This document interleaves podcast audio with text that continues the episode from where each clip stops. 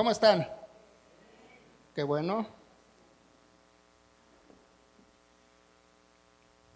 Bien, antes de dar inicio, voy a leer una definición de jactarse. Y bueno, eh, dice la definición, definición, glorificarse uno mismo, hablar con envanecimiento y presunción de uno mismo. Hoy voy a hablar de, dos, este, de dos fuerzas en la que desafortunadamente en ocasiones una nos domina más. Y bueno, el nombre del devocional únicamente se llama la humildad y el orgullo. Y los voy a invitar, hermanos, si me pueden acompañar a Jeremías, capítulo 9. Los versículos son del 23 y 24.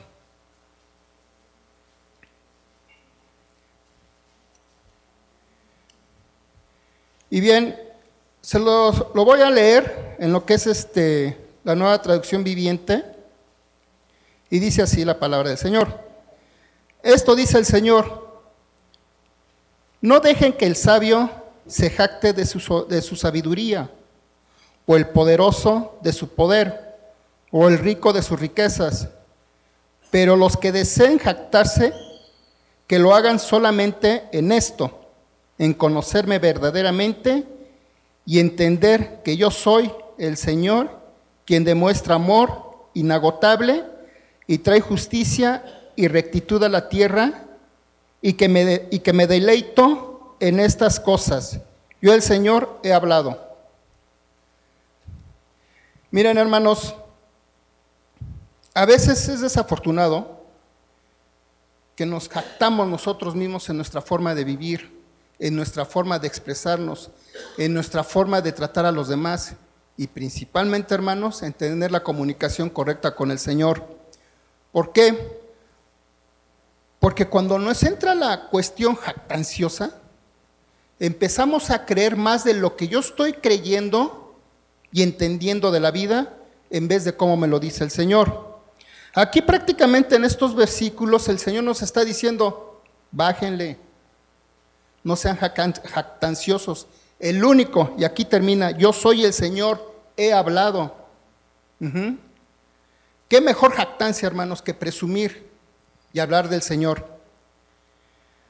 Hoy en día, hermanos, lo que es la humildad es desafortunado que la humildad se presta hoy en día a burlas, a rechazos o a que nos digan tontos. Y también si ustedes pueden en un momento dado observar o, buscar, por ejemplo, vi en Amazon, cuántos libros había de humildad. Y creo que nada más estaban este, vendiendo como 10, y pues obviamente palabra de humano, ¿no? Pero lo que eran libros de motivación personal, de todo ese nombre, pues está saturado, ¿ok? Entonces, hermanos, aquí lo principal, y no sé si, estén de acuerdo, que la humildad, ¿a dónde nos va a llevar, hermanos? En verdad. Como les decía, nos pueden considerar tontos, porque igual, y alguien nos puede ofender, y nosotros por ser humildes, podemos dar una, una palabra suave, para muchos podemos ser tontos, pero no entienden, y nosotros debemos de entender que esa sabiduría que viene del Señor nos hace contestar de esa manera. No sé, cuando, cuando tenemos algún conflicto, ¿no? Hablemos de la casa, de, los que estamos casados o, o de los amigos con amigas y bla, bla, bla, bla.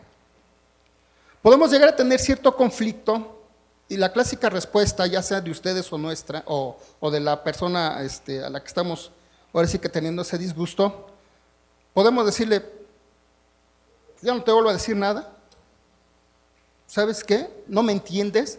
Estamos demostrando desde ahí el orgullo, hermanos. Estamos aventando el orgullo y no estamos demostrando sabiduría como lo que viene del cielo, que es únicamente del Señor.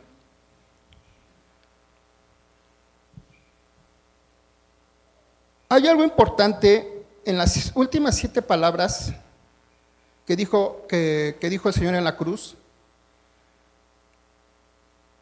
Y no cabe duda, hermanos, no cabe duda que siempre el Señor va a ser el, ejemplo supremo, ¿no? ¿Cuáles son las primeras, eh, las primeras palabras que dice? Perdónalos, no saben lo que hacen. Ustedes saben que en ese momento estaba agonizando el Señor crucificado. Y aún así, hermano, Él se despoja de todo orgullo, porque tan fácil hubiera sido Él, con todo su, eh, con todo su poder, fulminarlos a todos los que le estaban lacerando su cuerpo. Pero no sé si ustedes valoren esas palabras. Él desecha, hasta en ese momento de todo ese maltrato, desecha todo orgullo, hermanos, y demuestra que un amor total para ti y para mí, que estamos hechos, nuestro corazón no sé cómo lo traigas, pero puede caer mucha basura. Ahora, también en cuestión del orgullo, ¿no? Pregúntale, es un ejemplo. Pregúntale a alguien, oye, este, mm, ya no tomes más. Yo sé, yo sé mi límite, orgullo. Oye, ya no le hables hacia tus hijos, yo sé cómo les hablo. Entonces esa humildad, hermanos, se empieza a perder, se empieza a perder en nuestra jactancia. Y miren, la humildad no quiere decir pobreza económica. La humildad no quiere decir me voy a este, autoflagelar delante de mis hermanos para que vean lo pobrecito que soy. O alguna vez, como lo dijo Salvador Franzoni, el ser humilde no es decir y llegar con alguien y, y, comentarle, oye, te ofrezco este platito de frijoles, te ofrezco mi pobre casa, te ofrezco, hermanos, lo que nos da Dios a ti y a mí es con todo el amor de Él. Y nosotros lo hacemos chiquito, pero ah, creemos que estamos siendo humildes. No, no, hermanos. Y para cerrar, hermanos, les voy a decir una cosa. La humildad única, únicamente se puede vivir en la presencia del Señor. Pidamos, hermanos, en nuestras oraciones que esa presencia en verdad nos llene para saber ser humildes. En verdad, tengamos cuidado con el orgullo. Acaba hace rato a mi hermano Fer Ballín, que conforme iba preparando el devocional, hermanos, me iba incomodando porque yo creía no ser orgulloso. Fue lo primero que me di cuenta, que no creía ser orgulloso. Debo de aceptar mis fallas y mis debilidades y ponerlas en las manos de nuestro Creador. Que Dios les bendiga. Gracias.